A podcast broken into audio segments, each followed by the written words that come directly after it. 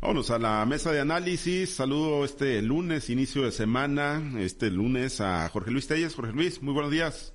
Buenos días, Pablo César. Buenos días, Altagracia. Buenos días, Francisco Chiquete. Buenos días a todos esta mañana de lunes. Gracias, gracias, Jorge Luis. Chiquete, te saludo con gusto. Buenos días. Buenos días, Pablo César. Buenos días a Jorge Luis, Altagracia y a todos los que hacen el favor de escuchar. Gracias, Altagracia. Te saludo con gusto. Muy buenos días. Buenos días, Pablo, Jorge Luis, Francisco. Buenos días a toda la audiencia. Ya mejor, ya. Ya, ya al 100 y pasadito. Perfecto, muy bien. Gracias, Altagracia. Mejor que López Obrador y Gerardo Vargas. Pues para que vean, yo ya estoy aquí a gusto, sentada platicando con grandes personalidades del medio de la comunicación. Muy bien, gracias. Mejor que los tomateros, no creo, eso sí, ¿no?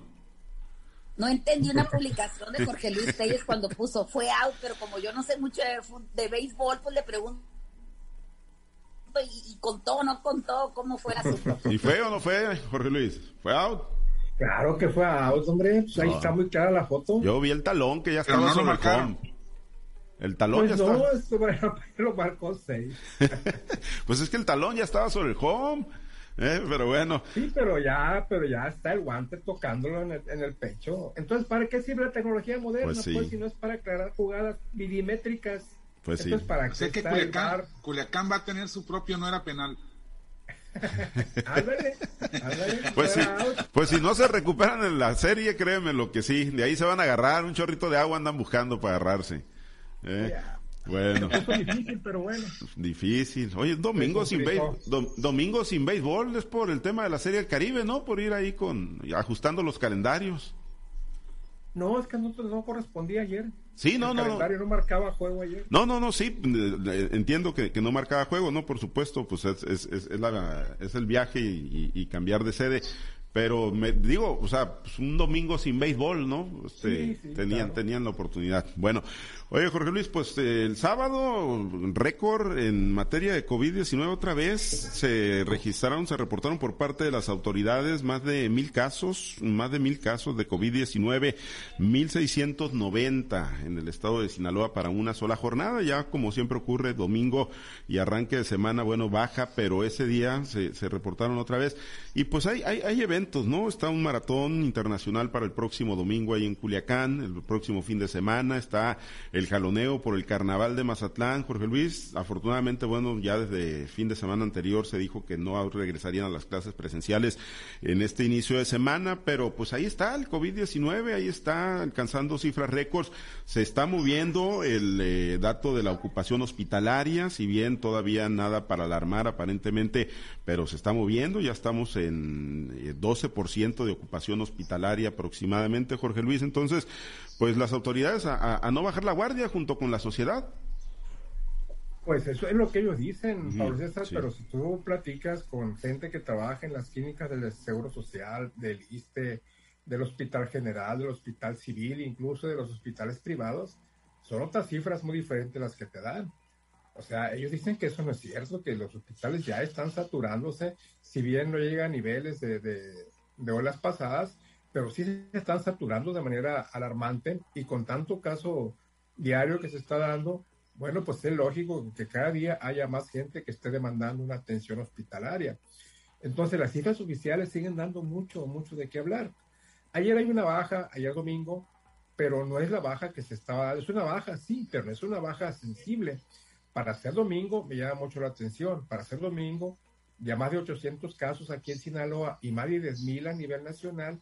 Quiere decir que el martes, porque el lunes tampoco hay una, recuperación, van a ser un montonal de casos a nivel nacional, fácilmente arriba de 50 mil casos, y acá a nivel estatal pues, podrían ser arriba de 2 mil casos una vez que se haga el ajuste correspondiente de fin de semana. Los eventos lamentablemente siguen vigentes. El maratón de Culiacán no se ha, no se ha suspendido todavía. Y si bien es cierto que tú quieras decir, bueno, pues ¿qué, qué tiene que ver si los maravillas van corriendo separados uno de otro? Pues sí, pero lo relevante es que hay mucha gente que, que acude a, a la salida y a la llegada del maratón, gente que obviamente no guarda, no guarda la, la sana distancia. Lo estamos viendo en los mismos, este, en los mismos juegos de béisbol. En Guadalajara sí vi yo que se estuvo cuidando la sana distancia, no vi el estadio lleno, se vendió toda la capacidad, todo el estadio, lo, que estaba disponible. Aquí en Culiacán, la verdad es que los juegos contra los últimos juegos estuvieron, hubo bastante gente, yo creo que más allá de, lo, de lo, aconsejado. Eh, es el 65% lo que, lo que, este, lo que está permitiendo el gobierno del Estado y la presidencia municipal pero yo creo que 65%, pero yo creo que ese 65% va más allá ¿eh? de, lo que, de lo que están diciendo. Eso también representa un riesgo, aunque un estadio pues es un lugar abierto, muy abierto, con, una circulación libre del aire, no deja de representar un riesgo. ¿Por qué? Porque la gente que está ahí en un momento dado convive entre ellos y si tú ves, es rara la gente que trae cubrebocas. No te voy a decir que nadie trae, sí traen algunas gentes, pero no todas. Entonces los estadios de béisbol representan un riesgo. No sé el estadio Acron de Mazatlán, ahora que hubo fútbol, eh, no sé cómo, cómo, cómo estaría el, estadio, que fueron, fueron las chivas, creo, ¿no? No sé cómo, cómo, qué medidas habría, pero yo creo que no hubo tampoco una medida sanitaria pues razonable y está el carnaval que no se suspende. Entonces, uno se pregunta, bueno, pues, ¿hasta cuándo va a actuar el gobierno del Estado?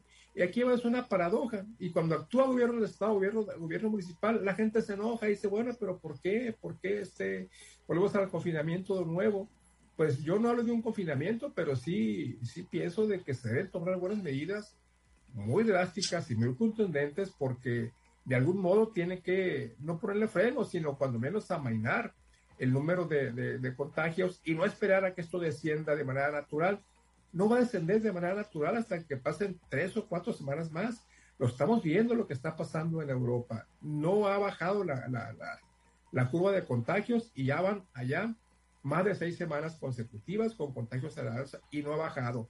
Y lo que pasa allá es un reflejo, un espejo de lo que pasa en México irremediablemente y lamentablemente. Sí, sí, yo, yo, coincido, ¿no? Lamentablemente, pues lo hemos visto a lo largo de las olas previas de cómo, bueno, pues no aprendemos, ¿no? No experimentamos en cabeza ajena. Chiquete, pues hoy regresó el presidente Andrés Manuel López Obrador después de su segundo contagio, lo hizo sin cubrebocas y volviendo a minimizar esta variante Omicron, Chiquete, y bueno, pues nosotros alcanzando cifras récords, el país alcanzando cifras récords también en materia de contagios, amerita, como lo dice Jorge Luis, ya decisiones más, más drásticas en cuanto a los eventos que vienen y uno particularmente es el Carnaval de Mazatlán, Chiquete.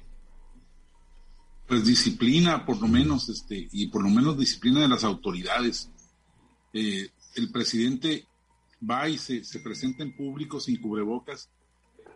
Yo entiendo que hayan cambiado los criterios en los días en que deben guardarse el aislamiento, pero no entiendo que un presidente de la República tenga esa prisa por salir en la televisión, por ir a, dar una conferencia de prensa cuando tiene todos los días todos los medios a su disposición, en lugar de, decirle a la sociedad, oigan, esto es de cuidarse, sobre todo, aunque no sea tan grave como dice él, es de cuidarse de todos modos, porque además él, él está hablando de Omicron, que es mucho menos dañino, cuando todavía está Delta, creo que todavía es la variable, la variante más, más importante en el país.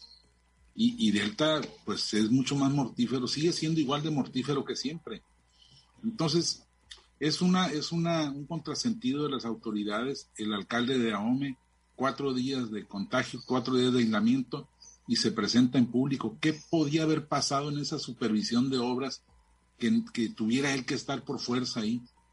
Que no pudiera resguardarse para evitar ir diseminando el virus entre sus colaboradores, por lo menos.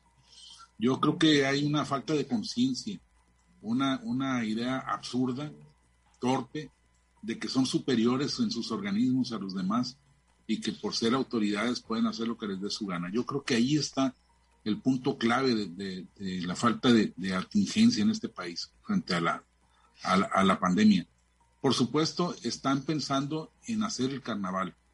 El alcalde Luis Guillermo Benítez había dicho que se iba a hacer solo si había semáforo verde. Bueno, ayer ya hizo un pequeño cambio. Se va a hacer el carnaval incluso con semáforo amarillo. Entonces, ¿para qué los queremos ahí si no van a cuidar de la sociedad, no van a cuidar de la gente? Y el gobernador también está en la idea de que se haga. ¿Por qué? Porque la instrucción a nivel nacional es que no se detenga la economía, Y yo no sé para qué quiere gente con dinero si se va a morir. Aunque digan que Omicron no mata gente, sí mata. Mata menos, pero mata. Y además, insisto, todavía están eh, vigentes las otras variantes, las que generaron más de 300 mil muertos oficiales, que eh, de acuerdo con las estadísticas reales van sobre 600 mil. Entonces, si las autoridades no tienen conciencia, imagínense una ciudadanía harta de los problemas económicos, de los problemas del aislamiento, de las limitaciones, pues se va a la calle. Si las autoridades llaman, pues ¿por qué no ir? Yo creo que esa es la responsabilidad que no les ha caído encima a estas, a estas personas y son pues los mensajes, ¿no? Que al final de cuentas y aún y cuando vemos los eh, puntos de vacunación Altagracia abarrotados afortunadamente, pues sigue habiendo mucha gente, ¿no? Que, que minimiza, eh, pues sobre todo en esta cuarta ola, la variante Omicron, ¿no? Y que sí se engancha con el COVIDcito, se engancha con que es una gripita o con que se sale rápido, pero pues al final de cuentas Altagracia, y bueno, pues tú eres testigo, sí, sí se contagia, ¿no? Afortunadamente pues a muchos no se les complica, pero ya hemos visto que sí se mueve, ¿no? El dato de la ocupación hospitalaria y decía Jorge Luis, pues quizá ahí tenga, tenga cierto nivel de maquillaje esa, esa estadística.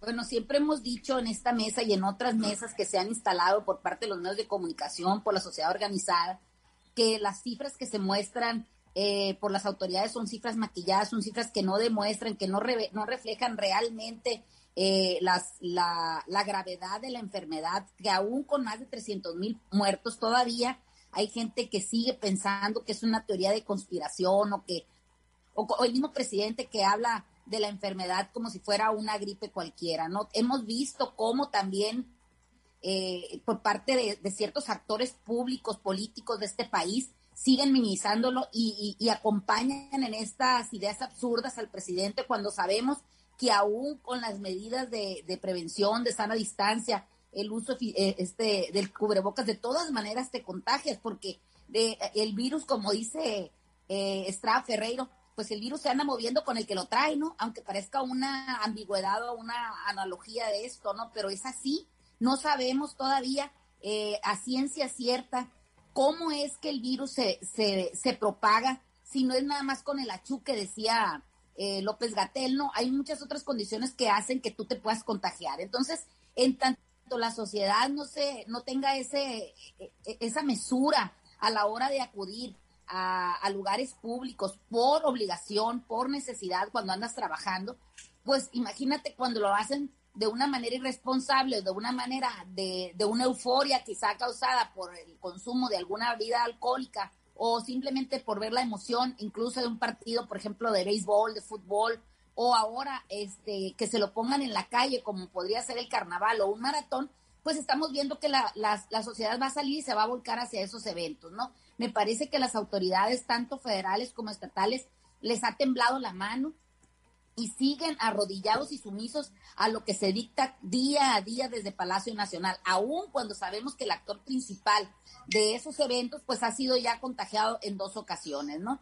Eh, aquí en el estado vemos cómo eh, hay una confrontación entre el, gobernador y el, mismo Químico Benítez, pero cuando se trata de hacer el evento público, pues le tiembla la mano al gobernador y no le puede decir al Consejo Estatal de Salud, este, pues que, que, se suspenda o, o qué van a hacer, brindarnos a la ciudadanía otra oportunidad para poder recapacitar y reflexionar sobre lo grave de esta, de esta situación de la enfermedad tal como la conocemos. No me parece que en tanto no tomemos esas decisiones, pues desgraciadamente van a seguir aumentando las cifras. Fue un acierto que se suspendieran las clases presenciales, pero es un desacierto que todavía tengan, mantengan a la gente en la incertidumbre, que desde ahorita les digan, ¿sabes qué? Pues no se va a hacer. ¿Por qué? Porque la, la cifra va a seguir aumentando y según los especialistas vamos a llegar a febrero con más cifras de contagio. Entonces, pues no sé a qué le están jugando. Le están jugando al, al, al que a lo mejor no pasa, cuando ya sabemos que tenemos ya casi dos años donde las cifras donde los casos, donde las defunciones están pasando, están subiendo de número y pues no parece que no hay estrategias ni por parte del gobierno ni por parte de la, de la ciudadanía para poder contener esta enfermedad. Lo que siempre hemos dicho, no queda otra más que cuidarnos y otra cosa, estar muy pendientes porque los asintomáticos, en este caso te lo digo, a mí me pasó lo de la garganta, nada más que me daba tos, pero normalmente siempre me da tos en este tiempo. Entonces me dice el médico, tienes que tener mucho cuidado porque gente asintomática como tú que no atiende la, las, las señales, aunque por, por leves y por mínimas que sean, son los focos de contagio más alto. Qué bueno que te diste cuenta en las dos ocasiones y te hiciste la prueba adecuada. Cuando fui al laboratorio, me tocó ver que ya no había pruebas de, en antígenos, que es la, la prueba más barata, y que por parte del Seguro Social tampoco las hay. No hay pruebas para, para que estén a la mano de la ciudadanía para poder detectar, para poder este, diagnosticar el, el, el contagio por COVID. Entonces, si nos, si nos atenemos a eso, imagínate hasta dónde puede llegar estos niveles de, de, contagio si no hay una prueba que te pueda determinar que si estás o no estás y si eres mal diagnosticado como con una gripita o un COVIDcito como el presidente de la República. Debe haber, Jorge Luis, pues gran cantidad, ¿no? De, gente, de personas que pues hayan traído algún síntoma y que no se hayan hecho la prueba, ¿no? Y que al final de cuentas pues hayan sido agentes propagadores del virus, ¿no? Y que pues no están llegando ni siquiera las estadísticas, por lo que, bueno, el que estemos alcanzando cifras récords, pueden estar muy, muy rebasadas esas estadísticas, Jorge Luis. Sí, lo peor es que muchas veces la prueba, la prueba no, no, no te refleja la realidad, te pone negativo y estás, estás positivo yo aquí en mi caso, no se los había contado, pero yo también tuve COVID las dos semanas pasadas, a pesar de que la prueba me salió negativa. Eh, acudí con un médico porque mi esposa tenía síntomas y ella salió positiva. Y el médico me dijo, no, no, estás positivo. Las dos semanas anteriores, incluso una semana antes, de alta gracia, yo tuve COVID. Afortunadamente fue un COVIDcito, como el del presidente, y salí adelante, pero eh, pero después otra prueba es algo positivo, entonces eso me refleja pues de que no hay ni siquiera una, una certeza de si estás o no estás contagiado. Entonces, si tú estás negativo, pero tienes los síntomas, pues más vale, más vale que te pongas en manos de, de los médicos, de los que saben, y no de cualquier médico, ¿eh? Yo un médico especialista, porque unos médicos te dicen una cosa y otros te dicen otra cosa muy diferente. Entonces, al rato ya mejor ni preguntas, porque ya no sabes más, más ni para dónde, ni para dónde arrancar, ¿no? Entonces así están las cosas, te digo, mucha incertidumbre, angustia ante la gente que, que pues que sí se siente mal, ¿no? Desafortunadamente, eh, afortunadamente el mayor de los casos que estamos viendo, la gente está saliendo luego, ¿no? Y qué bueno, pero hay gente, como dice Chiquete, el virus está, también está matando gente, hay gente que se, realmente se siente mal y que ha estado en peligro de muerte y que ha muerto, incluso hasta con, la, con las dos vacunas y con el refuerzo.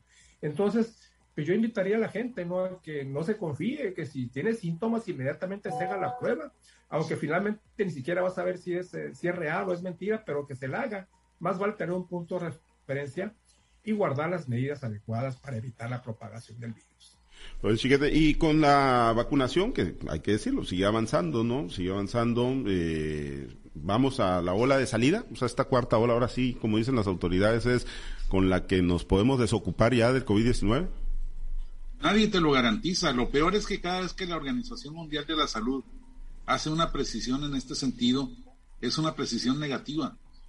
De manera que no tenemos grandes esperanzas de que esto pase.